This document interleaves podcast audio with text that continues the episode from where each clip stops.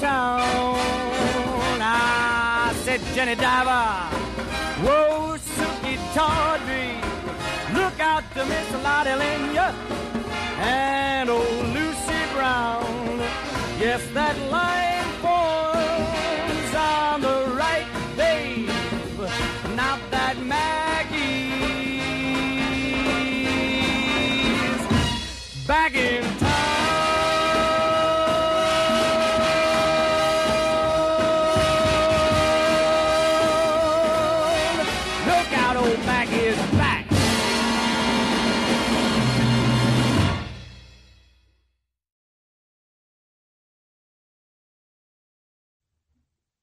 Bienvenidos a la Neurona Nocturna. Les recordamos que no está permitido filmar ni tomar fotografías. Les solicitamos asimismo apagar las notificaciones de sus teléfonos celulares. La función está por comenzar. Que la disfruten. Muchas gracias. Out there, there's a world outside of Yonkers. Way out there beyond this hick Barnaby. There's a slick town, Barnaby.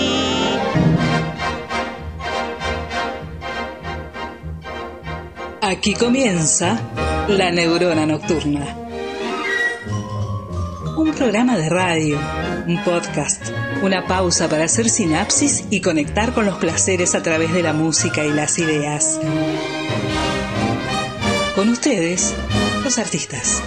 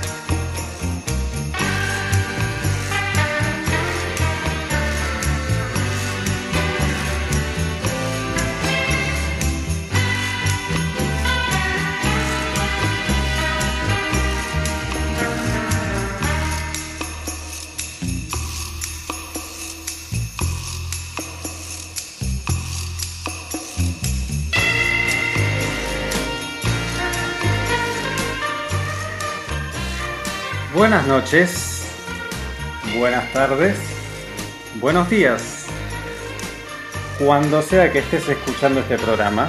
Buenas noches si es que lo estás escuchando en vivo. Estamos desde Buenos Aires, Argentina, transmitiendo desde la radio Banda Retro a las 20.03 hora argentina. Como siempre tenemos mucha música para hoy y el programa de hoy es un programa para escuchar con la luz baja. Si es posible, prendete unos saumerios, un ambiente bien relajado.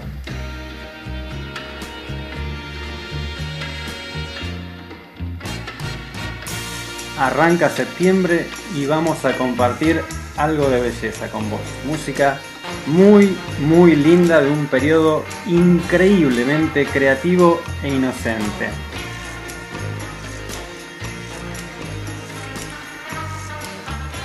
El programa pasado, Cristian Tasso, un oyente, nos había hablado de la película de Tarantino, Once Upon a Time in Hollywood, que está justamente ambientada en esta época que hoy vamos a hablar, así que me sirve de excusa como para enganchar con lo que hoy nos, nos va a estar ocupando en todo el programa.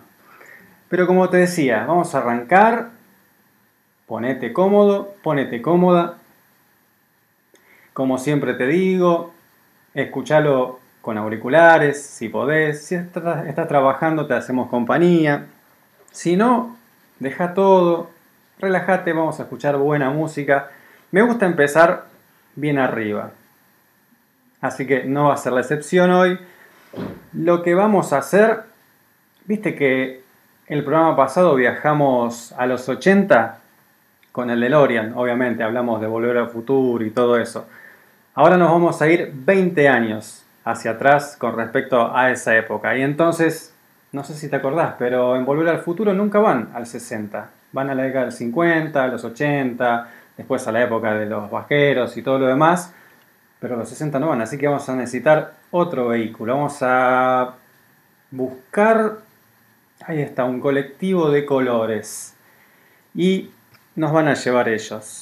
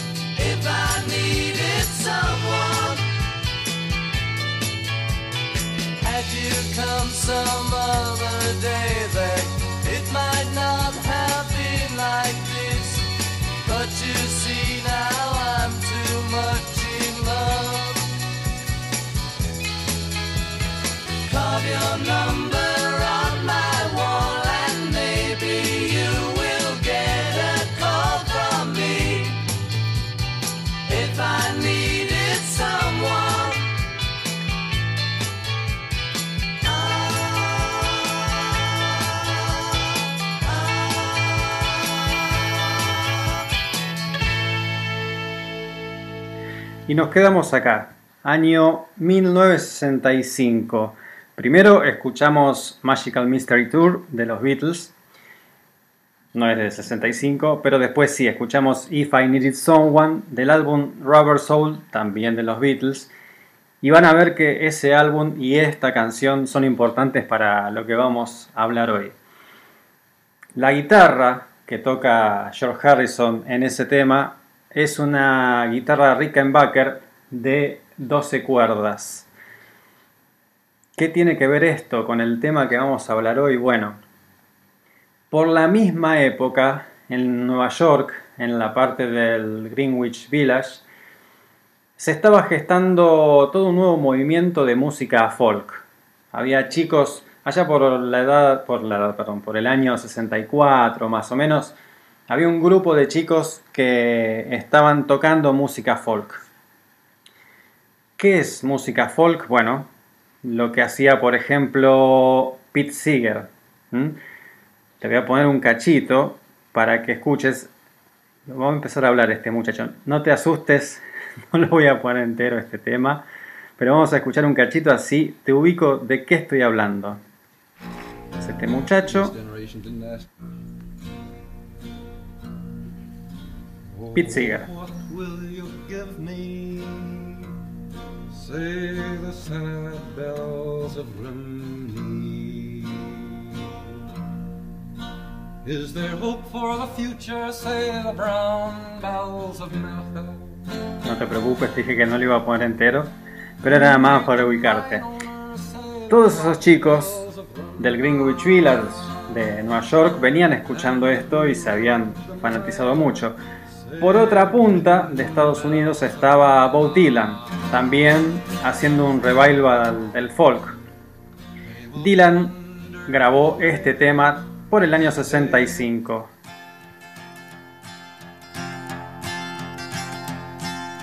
Hey, Mr.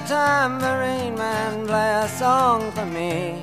I'm not sleepy, and there is no place I'm going to. Hey, Mr. Tambourine Man, play a song for me. Y acá es donde empieza a generarse la magia de la década. Porque estos chicos que yo te digo del Greenwich Village, que no es una sola banda, son varias bandas, se están empezando a armar, eh, escuchan los Beatles y obviamente como muchísima gente quedan enganchadísimos, sobre todo los chicos de esa época, es lo que muchos los motiva para armar una banda. Uno de ellos lo ve a, a George Harrison con, en otro tema, ¿no? Con la guitarra de 12 cuerdas y tiene la idea, dice, ¿qué tal si al folk lo hacemos eléctrico? Porque dice, después de todo, I Want to Hold Your Hand, ese tema de los Beatles, tiene estructura de canción folk. Entonces, ¿por qué no electrizamos el folk? Y para demostrarte cuál es la Rickenbacker, le, perdón, Rickenbacker se pronuncia correctamente, yo tengo una acá, mirá, no la podés ver, ahora la vas a escuchar. Dame un segundito que la conecto. Toco unos segunditos nada más para que conozcas cuál es el sonido de la Rickenbacker, ¿sí? La voy a conectar, permiso.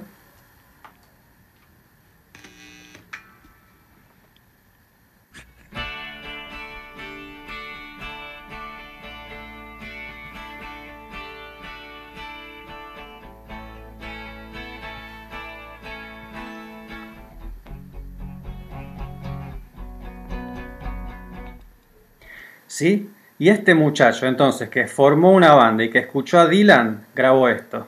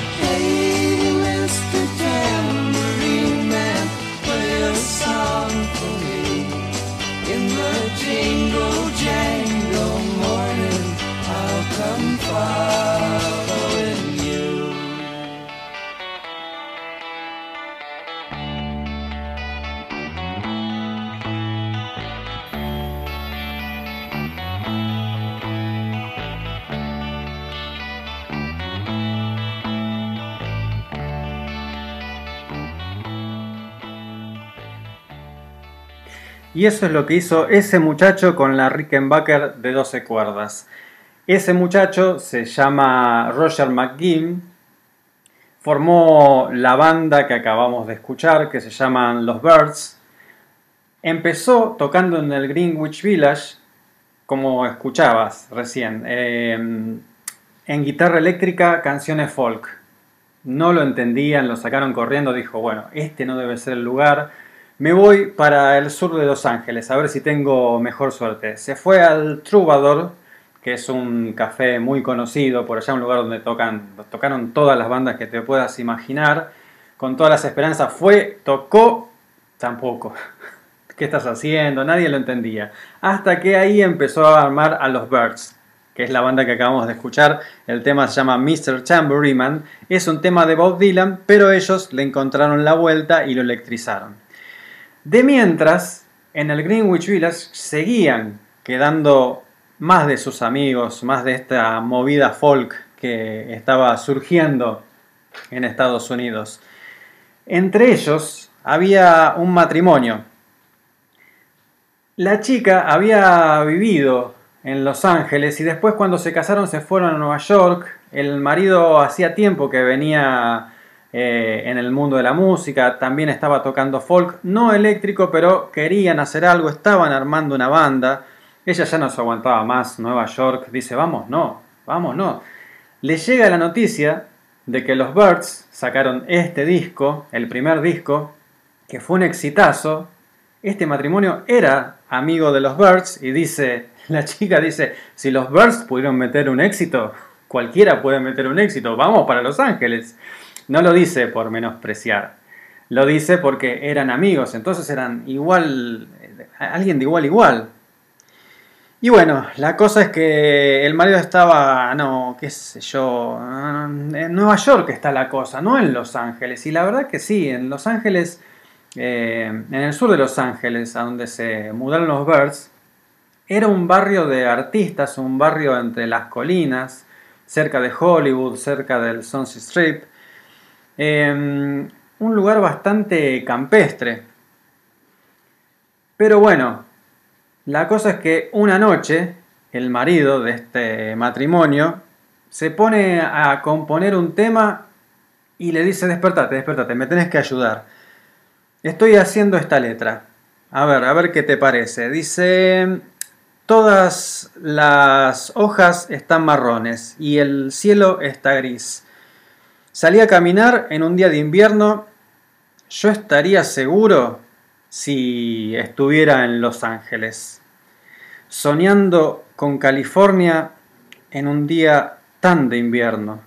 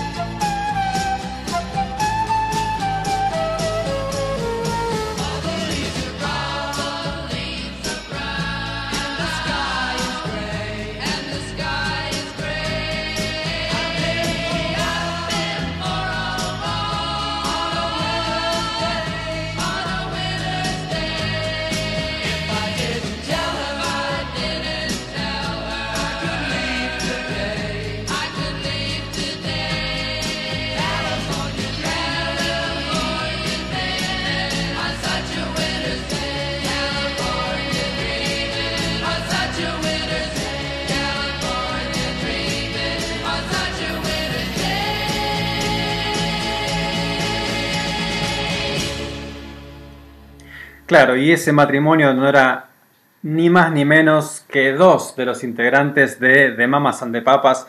Acabamos de escuchar ese himno de California que es California Dreaming y habla justamente de eso. Ellos estaban en Nueva York y estaban soñando con volverse para Los Ángeles y por suerte, por suerte se fueron, se fueron para allá, se fueron a donde estaban los Birds. Y qué mejor que para contar esta historia que un documental.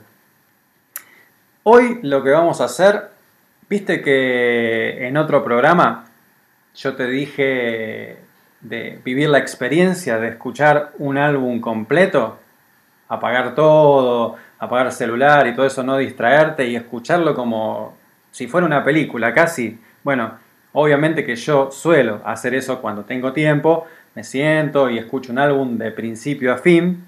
Hoy vamos a hacer exactamente eso, vamos a escuchar un álbum de principio a fin. Lógicamente que me voy a ir metiendo yo en el medio para que no se haga tan, tan tedioso, no sea aspen esto. Digamos que, que haya un poco de historia, un poco de ida y vuelta. Te diría que este documental y este álbum que vamos a escuchar hoy es en gran medida responsable de que yo me dispusiera a hacer este programa. Porque lo descubrí hace poco, el documental, hará cosa de dos meses, por ahí, tres, más no. Es del año pasado y como te pasa cuando encontrás música buena, la querés compartir. Y yo me, empezó a generar eso, esto lo quiero compartir. Después se fueron alineando los planetas y se fueron dando un par de coincidencias que todo concluyó en este programa. Pero uno de los puntapiés iniciales fue justamente este documental. Te estoy hablando del documental de 2019 que se llama Echo in the Canyon. Creo, creo que está en Netflix. Como siempre, yo lo consigo. No sé, yo no tengo Netflix, pero búscalo. Búscalo, es ampliamente recomendable. El documental está hecho por Jacob Dylan, hijo de Bob Dylan, Dylanito, como le dice un amigo mío, y Andrew Slater. No es un nombre conocido el de Andrew, pero es una persona que conoció a, a Jacob Dylan en 1987 y fue el manager y productor de él también durante mucho tiempo. El pibe hace de todo. Andrew Slater, ¿eh? Fue periodista, es periodista todavía, escribió en la Rolling Stone, en Billboard, eh, produjo a los, Wallflowers, la banda de Jacob Dylan, fue presidente de Capitol, también de Warner, y como dice, vamos a probar también esto. ¿Y qué hizo? Se hizo director de cine. En realidad tenía este proyecto, muchos le decían, no, ni loco, qué sé yo, bla, bla, bla, hasta que dijo, bueno, lo, lo hago yo. Empezaron a armar la idea y concluyó en un recital, porque habían juntado un montón de canciones. Hicieron un recital en 2015, cuando se cumplían 50 años de 1965, que fue cuando se gestó toda esta movida de la migración de la escena folk de 1965 del Greenwich Village a Laurel Canyon. ¿sí? Por eso se llama Echo in the Canyon. Laurel Canyon es un lugarcito cerca del Sunset Strip en Los Ángeles. El camino pasa por entre las montañas. Y cuando toda esta gente empezó a ir, es como te decía, casitas, todo un, un ambiente muy, muy de campo. Paz total. Lo ventajoso era que estaba ahí, muy cerca de, como te dije, del Sunset Strip, que era donde estaban todos los lugares para tocar y demás, pero llegabas enseguida, pero estabas en el campo. Cuando te ibas para tu casa, estabas en el campo. Y bueno, otro de los primeros en llegar fueron justamente John Phillips y Michelle Phillips de The Mamas and the Papas. También completaban la banda Cass Elliot y Pete Doherty. Perdón, Den- Denny Doherty. ¿m? Y ahí empezaron a, a mezclarse con toda la escena.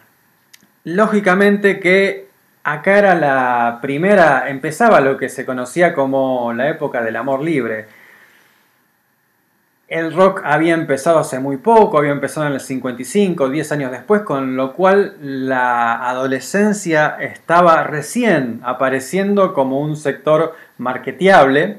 Eh, la juventud se hacía oír de otra manera. Fue donde empezaron los, lo- los primeros métodos anticonceptivos, la famosa píldora, con lo cual lo del amor libre se lo tomaron muy a pecho. Y la verdad es que Michelle se metió de cabeza en esa onda del amor libre y tuvo sus historias más allá del matrimonio, lo que motivó que, que John Phillips también compusiera canciones sobre esto. Por ejemplo, la que vamos a escuchar ahora que ya es la banda de Jacob Dylan. ¿sí? Acá, a partir de ahora, empieza el disco que te dije que vamos a compartir. El estribillo dice, eh, lo estoy leyendo en inglés, dice, eh, anda donde quieras ir, haz lo que quieras eh, hacer, con quien sea que quieras hacerlo. Cuando lo escuchás por The Mamas and the Papas, parece como que el hombre le da libertad, pero para mí la versión de Jacob Dylan eh, interpreta mejor lo que quiso escribir John Phillips. De hecho, en el documental este está Michelle Phillips, cuenta de toda esta época y ella misma dice estas líneas, las dice así, te las repito, ella dice, eh, anda donde quieras ir, haz lo que quieras, eh, perdón, vuelvo a empezar. Anda donde quieras ir, haz lo que quieras ha- hacer con quien sea que quieras hacerlo. Perra. La misma Michelle Phillips dice, dice eso. Y el tema va más o menos así.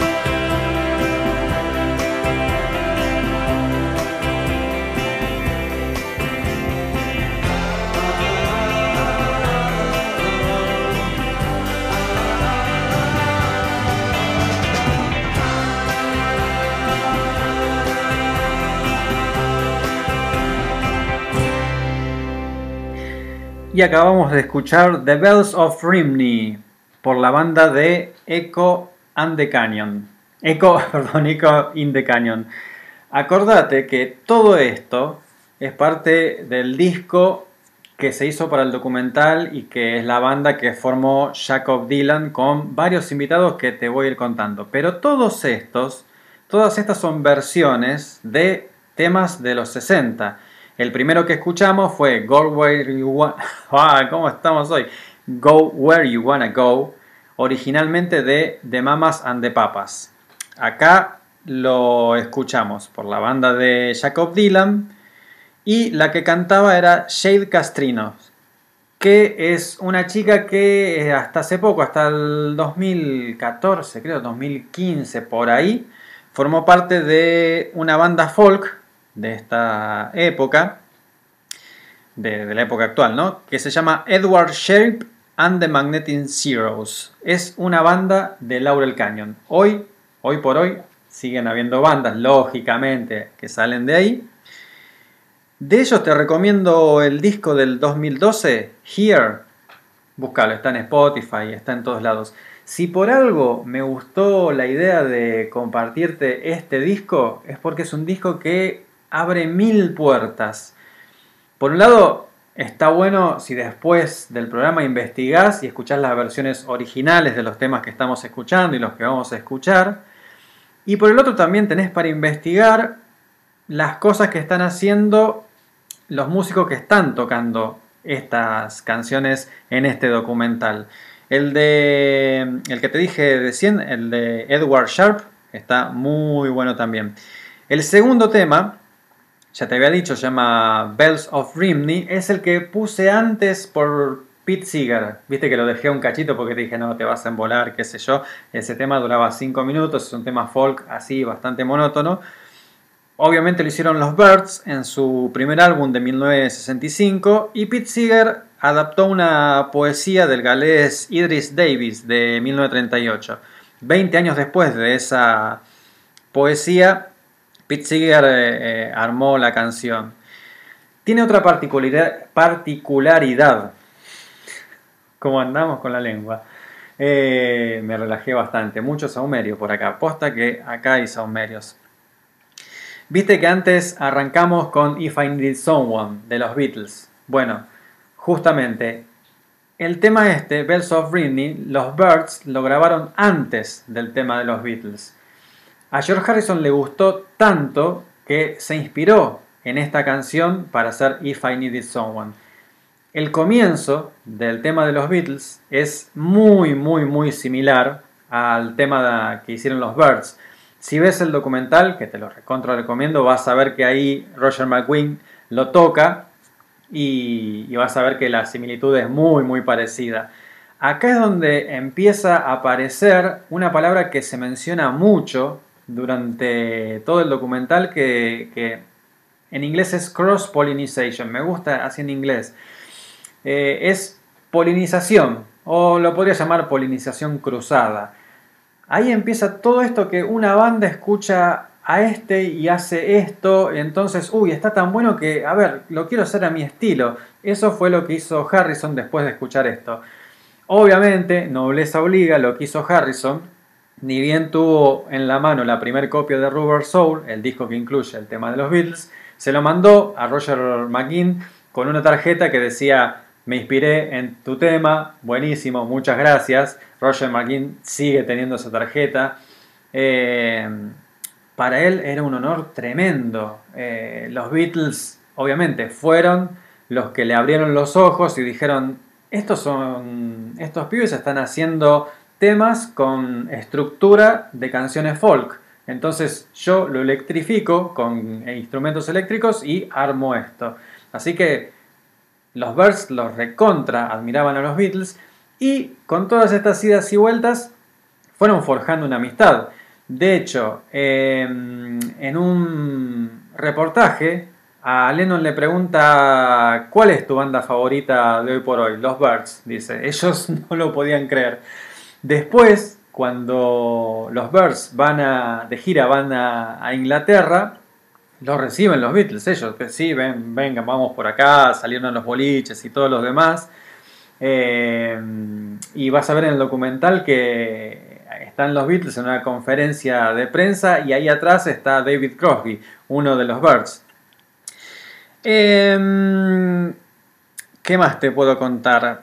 ¿Qué más te puedo contar? Eh, ah, también otra cosa importante es cómo cae la Rickenbacker, la, perdón, Rickenbacker, la guitarra que dice escuchar antes de 12 cuerdas, cómo cae en este mundillo. Bueno, resulta que el fabricante de Rickenbacker, John Hall, tenía la segunda Rickenbacker de 12 cuerdas fabricada en el mundo. Y cuando los Beatles van a Estados Unidos, viendo que John Lennon usaba una Rickenbacker, se va al hotel para llevarle una, regalable obviamente, para decirle toma, tocala porque la van a ver millones de personas, es negocio redondo. La suerte quiso que en ese momento los Beatles hayan salido, porque tenían que hacer una sesión de fotos, ustedes saben, los Beatles andaban de un lado para otro siempre, pero George Harrison se había quedado en el hotel porque estaba resfriado. Entonces, el que ligó la guitarra de arriba fue George Harrison. Ahí fue que Harrison empezó a usar la Rickenbacker de 12 cuerdas. Se ve en la película de los Beatles A Hard Day's Night, Anochecer de un día agitado, y ahí es donde los vieron los Birds. Vamos a seguir escuchando musiquita linda. Vamos a seguir escuchando el disco de Echo in the Canyon.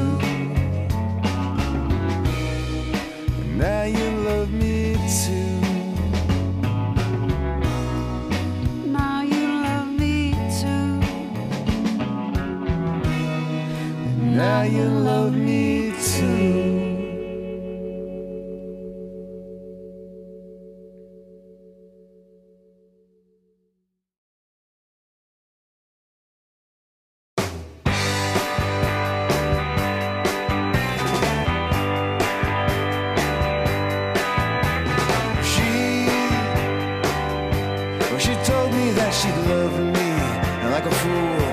I believed her from the start. She, she said she'd never hurt me, but then she turned.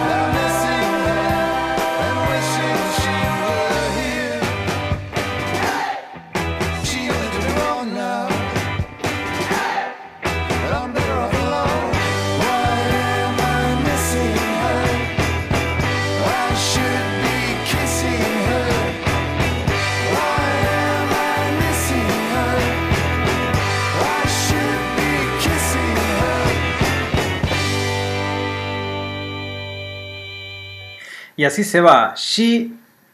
Primero escuchamos You Show Me por la banda de Echo in the Canyon. La que escuchaste ahí fue Cat Power en el tema anterior. ¿eh? Cat Power fue soporte de Liz Fair en 1993. Liz Fair, hablamos de ella, pasamos una canción en nuestro programa que hablamos de la película Alta Fidelidad. Cuando yo menciono cosas de programas anteriores, vos no te preocupes porque lo podés encontrar todo.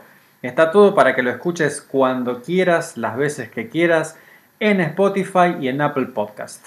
Ahí vos te metés en cualquiera de las dos aplicaciones, buscas la neurona nocturna y vas a encontrar todos los podcasts y vas a poder repasar un poco esto. Hoy estoy tirando nombres a lo loco, como casi siempre, con lo cual, como te dije, es un disco que te abre un montón de puertas porque podés escuchar los temas originales, podés escuchar eh, que hace, por ejemplo, Cat Power, o Jade Castrinos, que antes eh, cantó Go Where You Wanna Go.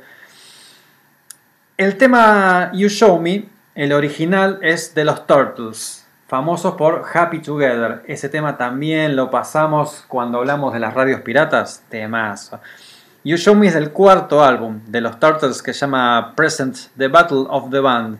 El tema en realidad es de Roger McGinn y Gene Clark de los Birds. Lo que pasa es que ellos la compusieron pero nunca la editaron. Como los Turtles también formaban parte de esta comunidad de bandas que estaba en Laurel Canyon, se hicieron amigotes, qué sé yo, y las canciones iban pasando de un lado para el otro. Otra cosa que ves maravillosa en el documental es cómo era todo este ambiente.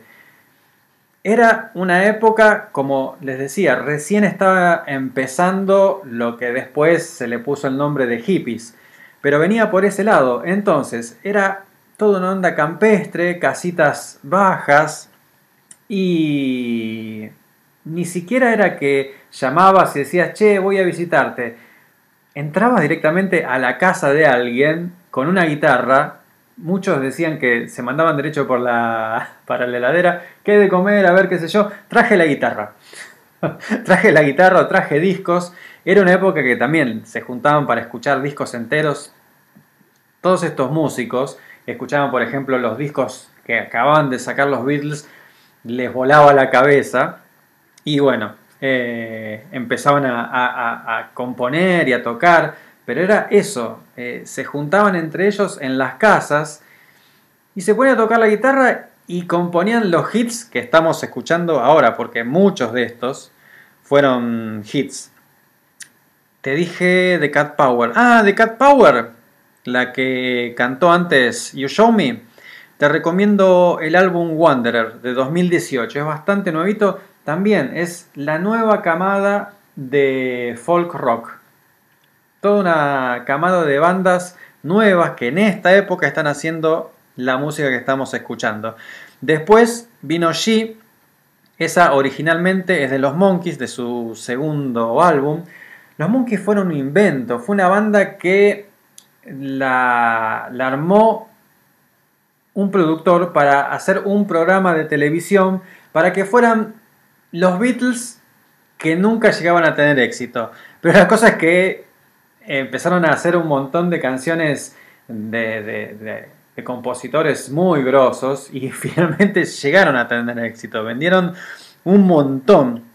Uno de los, de los Monkeys era Peter Tork, que era también de esta camada de músicos folk del Greenwich Village y se había hecho amigo de Stephen Stills, que todavía no escuchamos nada de Stephen Stills, vamos a escuchar en un ratito. Stephen Stills era de Buffalo Springfield, después fue de Crosby, Still, Nash and Young. Pero en la casa del Monkey de Peter Tork solían juntarse todos. Era todos estos músicos se juntaban en, en varias casas, pero una era la de Peter Tork. Era muy loco. eh, ahí lo veías, por ejemplo, a Frank Zappa. Frank Zappa también era de esta comunidad. Fue uno de los primeros en estar en Laurel Canyon. Y entre paréntesis, el jueves pasado, Viajero Sideral, también por esta radio, habló bastante de Frank Zappa. Y también el viernes en el programa de mi amigo Sebastián Ferreiro también hablaron de Franz Zappa. Así que ahí tenés para buscar. Los podcasts también están en Spotify y en Apple Podcasts. Si querés escuchar más de Zappa, bueno. La locura era que Frank Zappa era muy anti-establishment y los Monkeys eran recontra-establishment. Y se juntaban igual, no había ningún drama, no había competencias ni rivalidades, nada por el estilo. Era juntarse a tocar. Y en ese barrio había un vecino muy, muy importante, muy grosso, líder de una banda que a mí me encanta particularmente. El pibe se llama Brian Wilson. Brian Wilson, líder, compositor, bajista, cantante y productor de los Beach Boys. David Crosby, de los Birds, en el documental dice que los Beach Boys eran también muy, muy establishment. Seguramente conoces algunos temas de los Beach Boys de la época de la playa. Pero David Crosby dice eran muy establishment, pero eran muy buenos, muy buenos. Tanto se había deslumbrado David Crosby con, con los Beach Boys que cuando escuchó el tema que ahora vamos a escuchar, dijo, listo, no, yo no puedo ser músico, eso, eso no se puede conseguir. nunca voy a llegar a hacer eso. Eh, en el documental también está Tom Petty, habla bastante. Hay otra cosa que dice Petty que es, y es tal cual, yo pienso igual que él. Él dijo, no puedo ver nada en Mozart que sea mejor que Brian Wilson, como comparándolo y diciéndole, es más o menos lo mismo. Insisto, la canción que vamos a escuchar ahora es de un pibe de 20 años. Es la onda que, conocemos, onda playera de los Beach Boys, la vamos a escuchar por la banda de Echo and the Canyon. Echo in the Canyon, Dios mío. Eh, que como te decía, todos los músicos que aparecen ahí empiezan a halagarlo a Brian. Está Jackson Brown, Eric Clapton, que también dice que los Beach Boys le volaban la cabeza. Y esta versión de Echo in the Canyon me parece muy buena porque captura la esencia de la canción y la moderniza. Vamos a escucharla, es un tema tranquilo, tranquilo, pero escucha qué belleza.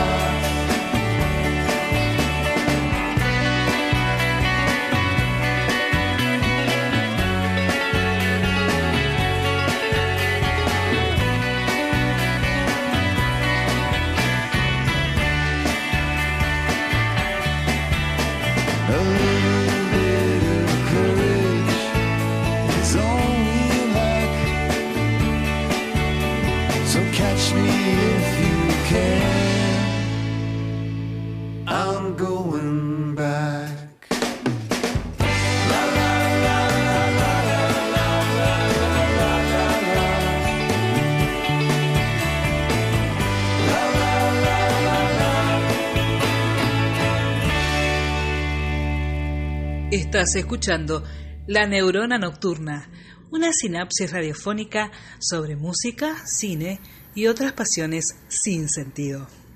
Y escuchamos Going Back de, mm, ese tema es de los Birds y en la versión que acabamos de escuchar por la banda de Jacob Dylan lo acompaña Beck. Pero antes escuchamos In My Room, originalmente de los Beach Boys. La voz femenina que escuchaste es de Fiona Apple. Y discúlpame, pero voy a volver a hablar de los Beach Boys. Cuando estas bandas de Laurel Canyon se estaban recién armando, este vecino también, Brian Wilson, que también estaba en la- Laurel Canyon, con los Beach Boys ya habían sacado tres discos. Fue una de las bandas precursoras. Incluso el primer disco de los Beach Boys salió un cachito antes que el primer disco de los Beatles. Los Beatles, lógicamente, también admiraban muchísimo a los Beach Boys. A partir de ese disco, a partir del tercero, en los primeros discos se puede en el primero y segundo de los Beach Boys ya se pueden escuchar cositas interesantes. En el tercero es donde toda esta gente empieza a escuchar y dice, che, acá, ojo, que las armonías no son cualquier pavada. Como les dije, David, David- David Crosby, cuando lo escuchó, dijo, yo esto nunca lo voy a poder hacer, mejor no soy músico. La Vuelta de la Vida en el 2001 eh, organizaron un tributo para Brian Wilson y eh, David Crosby la grabó junto a Jimmy Webb y Carly Simon. Mm, Como te dije, ahí en In My Room cantó Fiona Apple, otra compañera de la generación de Jacob Dylan. El último disco de ella es de este año, es de abril de 2020. Se llama Fetch the Bolt That Clatters. Buscalo en Spotify. Fiona Apple. Está bueno, es interesante. ¿eh? Em, ¿Qué más? Sí, no, de, de Dean eh, Y en, los temas que ya estaban haciendo los Beach Boys. Otra persona, John Sebastian, de The Loving Spoonful, otra banda de esta época. eh, lo comparó diciendo los cambios de acorde ahí. Ojo, son, son onda Bach. Eh, Al pibe este, insisto, tenía 20 años. Lo comparaban con Mozart y Bach. Y tenían razones, ya vamos a ver. El tema que le siguió después fue Going Back. Te dije que era de los Birds, lo grabaron los Birds en el cuarto álbum de ellos que se llama The Notorious Bird Brothers. El tema no es de ellos, es de Goffin y King. Goffin y King, si conoces los Beatles, la discografía de los Beatles, en el primer disco los Beatles también grabaron un tema de ellos que lo canta George que se llama Chains. Es una canción que habla sobre la pérdida de la inocencia. Y claro, todo este, este periodo era bastante inocente, pero acá ya empezaban a aparecer las tensiones en los Birds entre David Crosby y Roger McGuinn. Eh, esta canción lo que tiene de decisiva es que fue ya en el momento que lo terminan echando de la banda a David Crosby. Te dije que en la banda de Dylan este tema lo acompañó Beck. Beck, famoso por Loser, el tema Loser. En el documental también lo que dice Beck es que están con toda la pila de estos discos, son un montón, los que estamos escuchando resumidos por ellos. Y dicen, todos estos discos aparecieron todos juntos, como si fuera una avalancha. Y antes no había nada similar. Acá es donde empieza la cosa, se empieza a poner ya más interesante. Y lo que sigue, lo que sigue es una curita para el alma. Permitime que te lo diga. Es un tecito de tila. De tilo, de tilo. Eh, estamos en medio de una pandemia que nos genera ansiedad. Y sin la intención de comparar. Eh, con el contexto actual, estar en una relación nos genera ansiedad. La ansiedad eh, en una relación surge cuando uno quiere asegurar eso lindo que le está pasando. Ya pasaste por relaciones, estuviste enamorado, esa relación terminó y vos ya tenés algunas heridas, algunos golpes, entonces cuando te volvés a enamorar surge la ansiedad porque decís no quiero que pase lo mismo. Y ahí es donde empiezan las preguntas en la pareja. Y la canción que viene es justamente eso, para calmar la ansiedad. Es un tema hermoso, te diría que es de los primeros que me enganchó cuando eh, escuché este disco, el soundtrack de Echo in the Canyon. Una cosa, no sé si fue la primera vez, pero quizás a la segunda vez de escucharlo dije, pará, ese tema está bueno. La segunda o tercera vez dije, a ver, a ver, lo voy a poner de nuevo, es una belleza. Y vas a ver, como te decía, la letra es justamente para eso, para calmar la ansiedad en el momento del enamoramiento total. Lo que dice la primera estrofa dice algo así como, me preguntas si llegará el momento en que me canse de vos. Nunca, mi amor. Nunca, mi amor.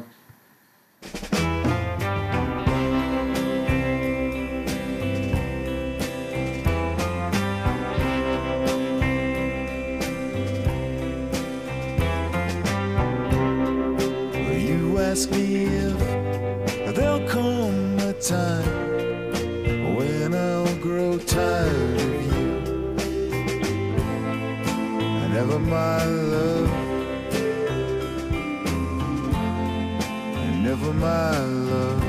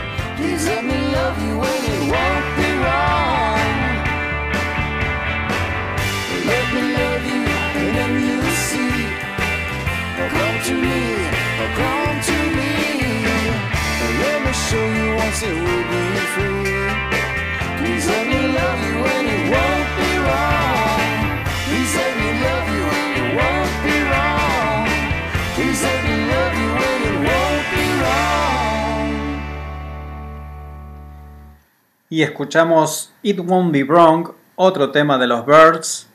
Este es de el segundo álbum de diciembre de 1965. El single salió en enero de 1966. Es un tema que está medio entre el 65 y el 66. Ahí también canta Fiona Apple. Vuelvo a recomendar que escuchen a Fiona. Hace unos discos bastante interesantes. Eh, y antes, como te decía, Never My Love, decime si no fue una belleza ese tema. Acordate que te podés comunicar con nosotros a través de la página de Facebook de la radio, facebook.com barra radio retro. También estamos en Instagram, instagram.com barra radio retro. En ambas redes te metes, nos buscas, si no querés poner la dirección, buscas Radio Retro y ahí te aparecemos felices y dichosos. Never My Love, uno de mis temas favoritos en el universo, una belleza absoluta. BMI, que viene a ser el, organismo parecido a Capif, acá es una de las cámaras del disco. Em, dice que es la segunda canción más difundida en radio y televisión de Estados Unidos. ¿Qué me contursi? La segunda más La primera es em, You Lost That Loving Feeling de los Righteous Brothers. Bueno, Never My Love es la segunda. El tema originalmente es de The Association, de Wrecking for the Masses, su álbum de 1967.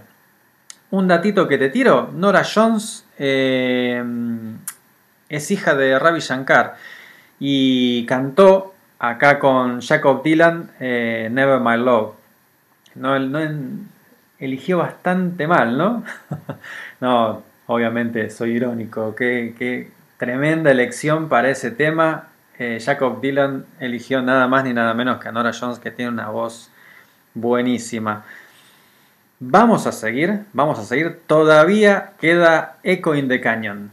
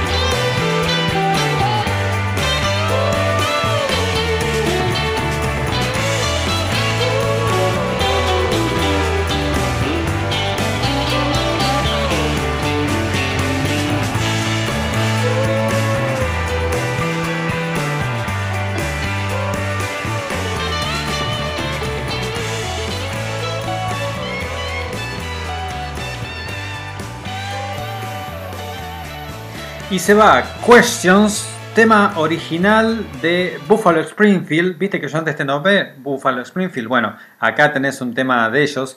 Otra banda de Laurel Canyon, donde estaba Stephen Stills. Y Jacob Dylan se da el tremendo lujo y el tremendo gusto de tocar en este tema. Canta Eric Clapton y el solo está Eric Clapton y Stephen Stills de Buffalo Springfield. Nada más y nada menos.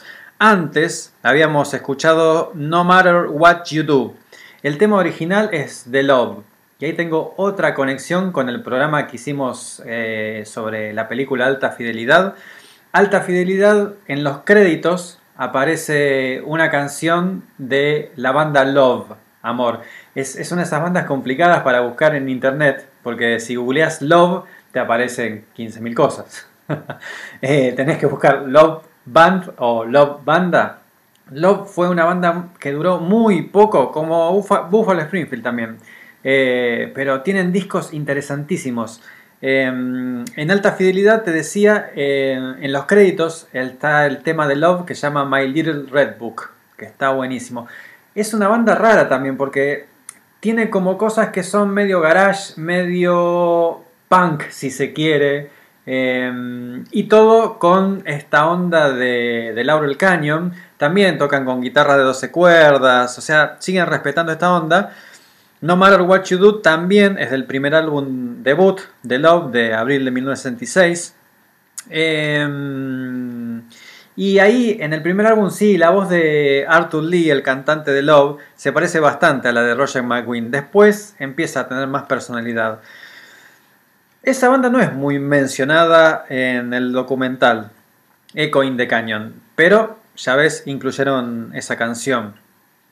Eh, después también podés buscar, este, don- no sé si está en Netflix, creería que sí. Hay un segundo documental de Laurel Canyon de toda esta época que se llama Laurel Canyon A Place in Time. Ah, y me, me olvidaba de contarte. En el tema ese, el de el que estamos hablando ahora, No Matter What You Do, fue el primero que escuchamos. La voz femenina que escuchaste es de Regina Spector. Regina Spector es una chica que nació en, en Rusia y después en el 89, durante la perestroika, se mudaron con la familia, con los padres, se mudaron a Estados Unidos. Pianista clásica.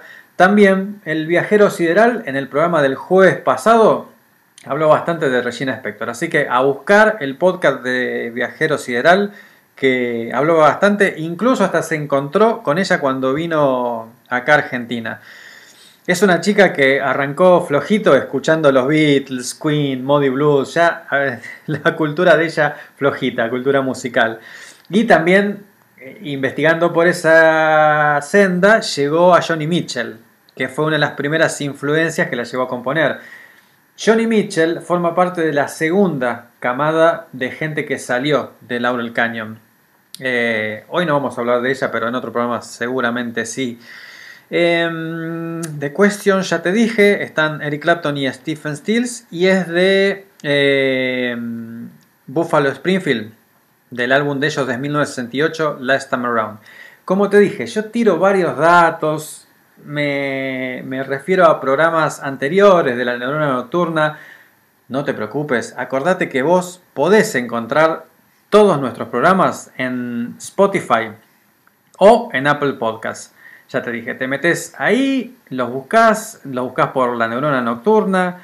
Eh, incluso también este programa lo subimos bastante pronto, así que cuando lo quieras volver a escuchar, con lápiz y papel vas anotando los nombres que voy tirando. Y después también, sabes que compartimos las playlists en la página de Facebook del programa. Instagram es más botón para compartir links, no te deja. Vos ponés links y los links no funcionan. Así que seguinos en Facebook, seguí a la radio en Facebook, Radio Banda Retro, buscanos y ahí nos vas a encontrar a todos, ¿sí?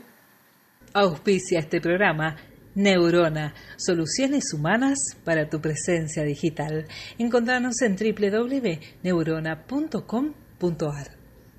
Y déjame que te presente el tema que viene a continuación. Nuevamente los Beach Boys, nuevamente Brian Wilson. Es uno de los discos más importantes de, de la historia popular, de la música popular, perdón.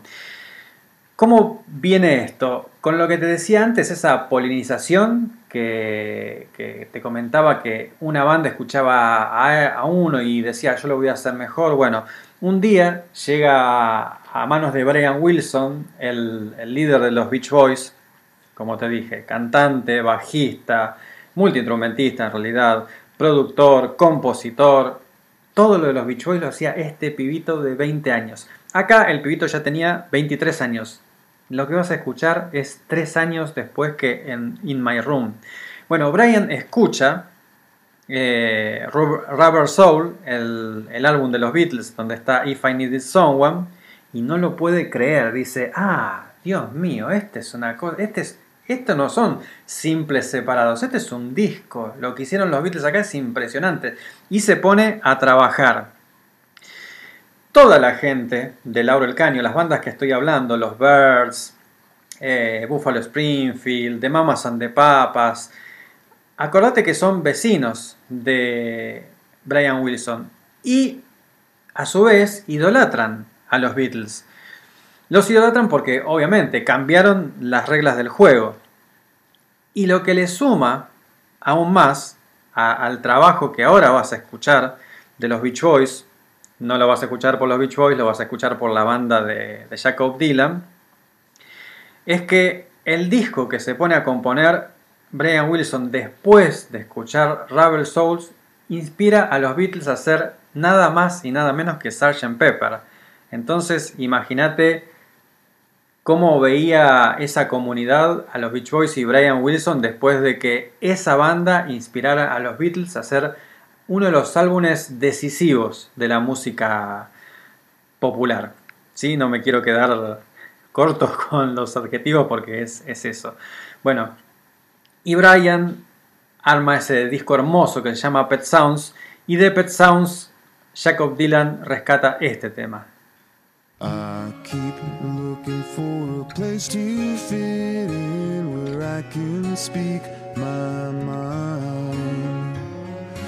I've been trying hard to find the people that I won't leave behind.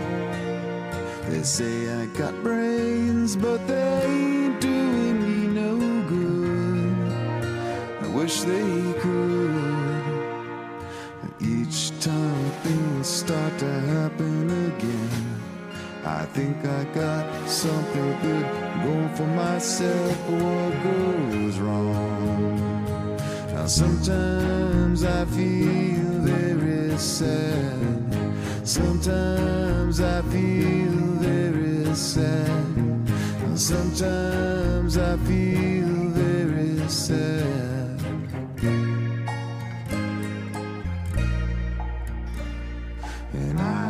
Guess I just wasn't made for these times. Every time I get the inspiration to go change things around. No one wants to help me look for places where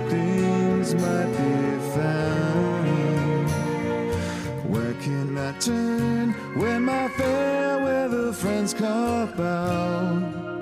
What's it all about?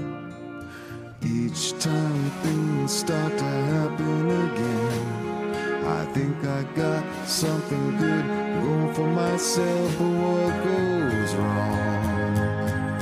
And sometimes I feel very sad, sometimes I feel very sad, sometimes I feel very sad.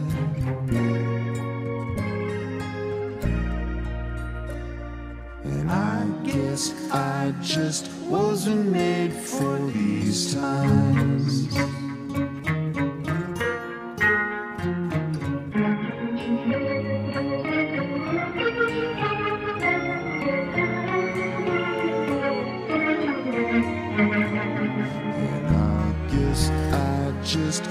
Wasn't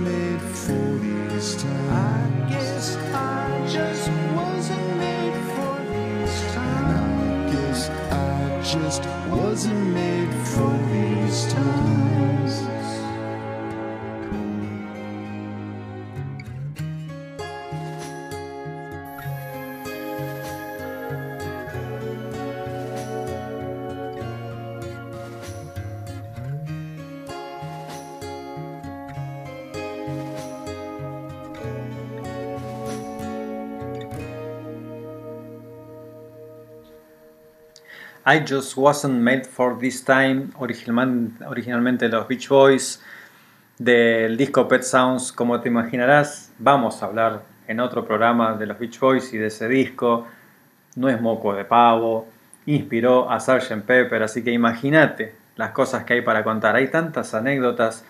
Una anécdota hermosa la cuenta Michelle Phillips de, de Mamas and the Papas, que era vecina de los Wilson. Brian Wilson con la esposa vivían en Laurel Canyon enfrente de la casa de The Mamas and the Papas. Imagínate todas estas bestias que estoy nombrando eh, caminando y andando por ahí. Hay otro lugar también bastante conocido, se hizo bastante famoso un supermercado de Laurel Canyon que se llama el Canyon Country Store, todavía está, lógicamente, pero vos ibas al supermercado ahí y te encontrabas a todos estos pibes comprando, así, y se daban estos cruces, imagínate, Brian Wilson comprando 100 de mortadela y aparecía Michelle Phillips, che, me voy para tu casa después, sí, dale, venite. La anécdota que te iba a contar es que un día Michelle Phillips de The Mamas and the Papas va a la casa de los Wilsons, atiende a la esposa, pasa y ve que en el medio del living está el piano, pero eh, en el piso hay arena. Todo un, círculo enorme, un cuadrilátero, un cuadrilátero, perdón, de arena. ¿Qué, qué es esto? No, Brian, Brian está componiendo, está haciendo temas nuevos, no sabes, qué sé yo. Eh, sí, sé que parece medio loco, pero no sabes las canciones que está haciendo. Y justamente lo que estaba haciendo Brian Wilson era lo que fue Pet Sounds, que es donde está este tema que acabamos de escuchar. Ya estamos por cerrar el documental, nos queda un cachito más de programa, pero quedan los últimos temitas de este documental. Y están muy bien elegidos todos los temas. Todos los temas tienen eh, historias que van conectando todo lo que yo te voy contando y por eso te recomiendo que lo busques el documental, que lo veas. Te digo, mirá el documental y después escuchate el disco. A mí lo que me pasó es que cuando lo descubrí cuando empecé a escuchar el disco no podía parar de escucharlo. Terminaba y lo volvía a poner. Hace mucho que no me pasa algo así con un disco. Y también lo que te comenté antes, te abre nuevas ventanas como para decir, che, el tema ese de Love está bueno, a ver, lo voy a escuchar por Love. Hay diferencias obviamente, porque las otras son las versiones originales, pero todos están muy buenos. El siguiente tema es un tema de Buffalo Springfield compuesto por Neil Young. Neil Young, por esta época, ya se había ido y vuelto varias veces de, su banda, de Buffalo Springfield. Eh, igual que Love fue otra banda que duró muy poco. Este tema pertenece al segundo disco y ya había tensiones. Ella se había ido y vuelto varias veces. Eh, te dije, sacaron tres discos ellos solos. Es los, los Buffalo Springfield. El título de la canción al, fin- al final terminó siendo profético. La canción que vamos a escuchar ahora se llama Expecting to Fly, esperando volar. Y es justamente cuando se acaba una relación, habla un poco de eso. Pero lo curioso fue también que eh, Neil Young lo empezó a grabar solo. Contrató el estudio, contrató los músicos y lo empezó a grabar solo. De hecho, uno de los, de los músicos que estaba eh, participando de estas sesiones dice, yo pensé que era para un disco solista de Neil Young. Y no, al final terminó en el segundo disco de Buffalo Springfield. Pero bueno, justamente habla de, de eso, de- del final de una relación y lógicamente este tema está muy bien puesto en el documental cerca del final, cuando ya todo esto se empieza a acabar.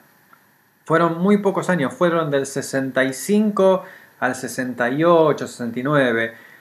Una de las cosas que empezaron a pasar es que, por ejemplo, de Mamas and the Papas ya venían con problemas. Como te conté al principio, la relación de John Phillips con Michelle Phillips no venía bien. Eh, de hecho, Michelle Phillips tuvo una historia también con Denny Doherty, que también es de Mamas and the Papas. Eso generó una desconfianza total en la banda. Los Birds también habían echado a David Crosby. eh, Buffalo Springfield, Neil Young graba un tema solo. Ya todo se estaba acabando. Y ahí es donde viene este tema hermoso.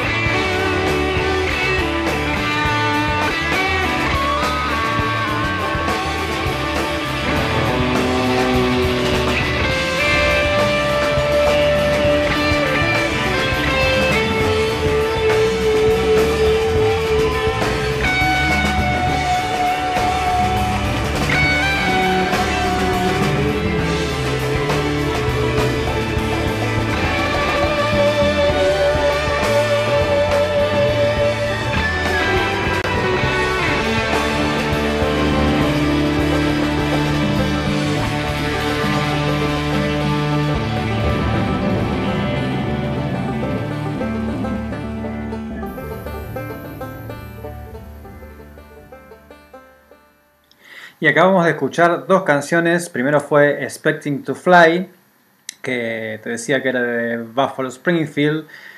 La voz femenina que escuchaste es nuevamente Regina Spector. Y después fue What's Happening de los Birds, de su tercer álbum, Fifth Dimen- Fifth Dimension, de 1966. Eh, en esta versión que escuchamos, lógicamente estamos escuchando las versiones de Echo in the Canyon, la banda formada por Jacob Dylan con muchos invitados. En esta última toca Neil Young de Buffalo Springfield, que después fue de Crosby, Still and Nash, lógicamente. Acá termina el disco, como te decía, yo cuando lo escuché la primera vez, lo volví a escuchar, lo volví a Come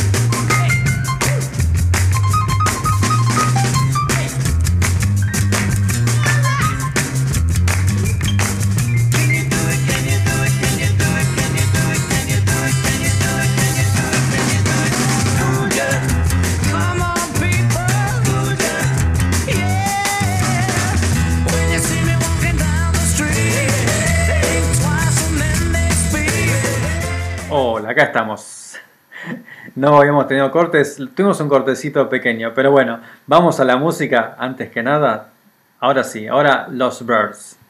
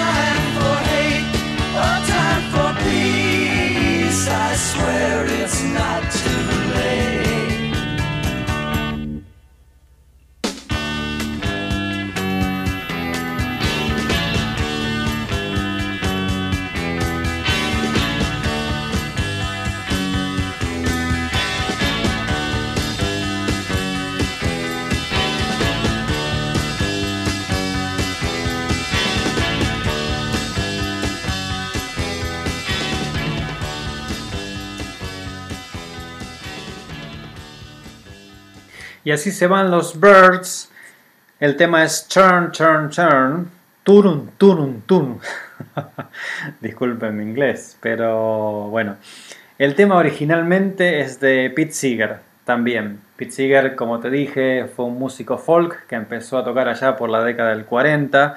Su canción, esta que después versionaron los Birds, fue de 1959. Y también es, eh, el Pete Seeger lo tomó del libro del Eclesiastes. Lo que dice al principio la canción dice, para todo hay una temporada y un tiempo para cada propósito bajo el cielo. Habla un poco de esto, de épocas que pasan, para todo hay un momento, todo termina al fin. Toda esta música hermosa llegó al fin, pero hubo un, recambio después. No vamos a hablar de eso, quedará para otro programa. Por esta época también, para no terminar muy bajón, por esta época lo que se organizó justamente la gente de Mamas and the Papas con el productor de ellos, Lou Adler, eh, organizaron un recital que vos debes haber escuchado que se llama Woodstock. Y de ahí ese tema.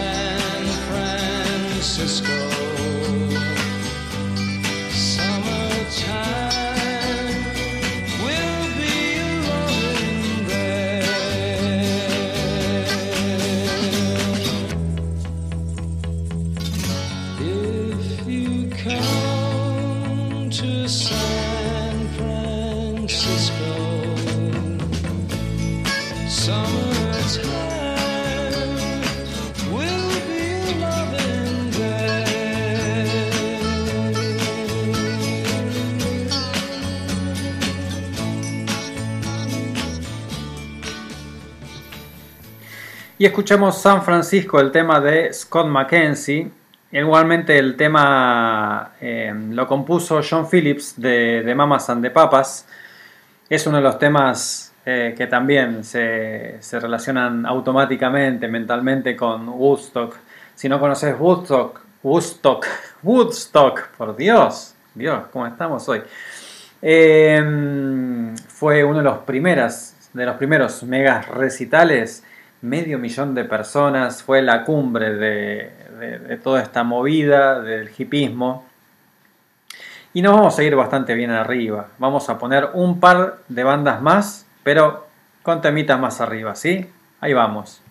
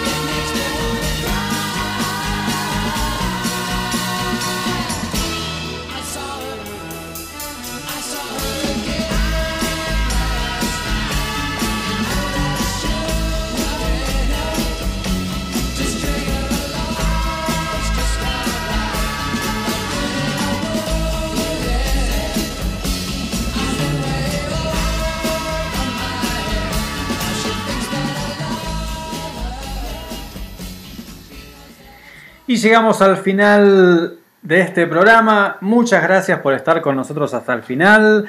Primero escuchamos She Rather Be With Me de los Turtles y después I Saw Her Again de The Mamas and the Papas. Muchas gracias por estar ahí. Sabes que esto lo hacemos a pulmón, así que si nos querés ayudar, comentale a tus amigos de este programa, comentale que estamos en Facebook, en Instagram, decirle que nos sigan, compartile nuestros podcasts. Acordate que los podés conseguir en Spotify y en Apple Podcast. Ahí podés conseguir los links. Le decís, toma. Eh, la gente, vos sabés que si le decís buscá, medio que se queda. Pero vos buscás el podcast de este programa, de esta emisión, y le decís, toma, escuchaste esto que estuvo buenísimo. El de boca en boca nos ayuda un montón. Así que muchas gracias por hacerlo, muchas gracias por estar ahí. En la locución Claudia Gaere, en diseño gráfico Juan Marchetti y quien les habla Gabriel Ravarini. Nos vemos dentro de 7 días, nos vemos el miércoles próximo con más La Neurona Nocturna y como siempre les digo, a seguir laburando, Bermú con papas fritas, La Neurona bien atenta y ¡Good Show!